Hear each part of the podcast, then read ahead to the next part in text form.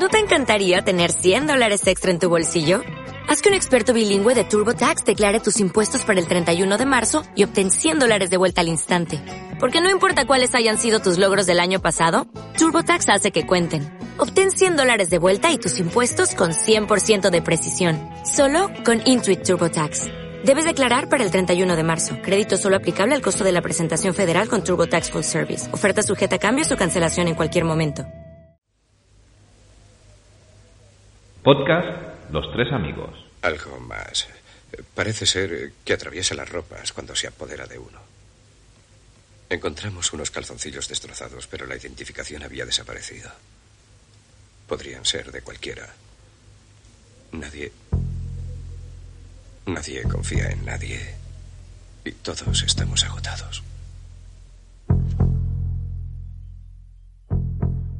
Bueno, pues amigos y amigas, eh, ¿cuál es la recomendación de hoy? Yo iba a recomendar una película, pero eh, ayer pues como la cosa esta del confinamiento se ha estirado un poco más, tenemos que estar en cuarentena unos cuantos días más, unas cuantas fases más, pues he pensado, ostras, pues ¿cuál sería la película ideal para tratar la cuarentena? Pues ya la tengo. Eh, voy a hablaros de no hay mucho que hablar porque es una película de sobra conocida, pero me muero de ganas por recomendarosla, que es mi película favorita de uno de mis directores favoritos, John Carpenter. Estamos hablando de La Cosa.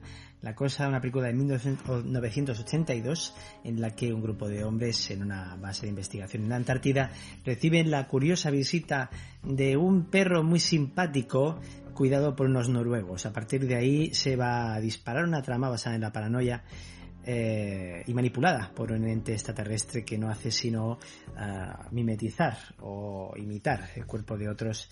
Y hasta ahí puedo leer. La verdad es que es una película que veo, que he visto muchísimas veces. Es una de mis eh, películas de terror favoritas, por no decir, bueno, junto con La Matanza de Texas y el final de la escalera. Es una película maravillosa, muy potente, de la cual no pasa el tiempo si a mí me sigue hipnotizando con un reparto maravilloso encabezado por el gran, el enorme eh, Carl Russell, una película con una planificación soberbia y sobre todo, sobre todo unos efectos especiales maravillosos.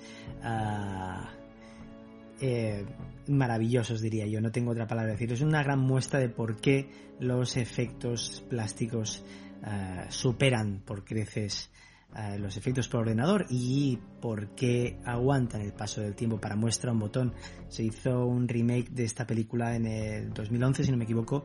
Bueno, era una precuela para saber de, dónde venía ese Perrer, ¿no? Tan simpático al principio y, por qué los noruegos estaban tan nerviosos con él, ¿no? Y es una película que diré que se hizo todo con con efectos digitales y realmente nadie se acuerda de esta película, del remake, aunque es una película más que correcta con María Elizabeth Winstead, pero la verdad es que no se retiene, ¿no? La cosa pues es un festival de efectos eh, especiales plásticos de maquillaje eh, solo deciros que pues este ente alienígena pues cuando le están a punto de descubrir algo pues la lía no a su manera. Es un festival es un festival. La verdad es que no, no es nada discreto ¿no? Eh, una película que, que, fue un fracaso de taquilla en su día no eh, es, es, se estrenó el mismo año que ET y digamos que fue el año en que los extraterrestres eran buenos y este pues no cayó muy muy muy en gracia no uh, poco más os puedo decir la verdad.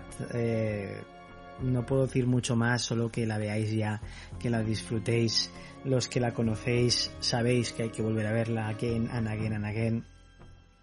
Eh, solo por ver eso, ¿no? La, la, maravillosa dirección de John Carpenter, eh, la gran interpretación de, Russell, de Carrasel otra vez, eh, acompañado de ese maravilloso elenco, los maravillosos efectos especiales de Rob Bottin, que era uno de sus primeros trabajos, la banda sonora de Ennio Morricone, que es uno de los pocos trabajos en los que no um, John Carpenter no, se encargó de la banda sonora y aunque hay que decir que la banda sonora de Ennio Morricone pues es bastante John Carpenter aunque tiene un par de, temas por ejemplo Disper es una maravilla que ahí está la, la gran uh, imprenta del, maestro italiano, que por cierto es una, es una partitura que reutilizó luego en, en Odiosos 8, retocó el tema, tenía por ahí material.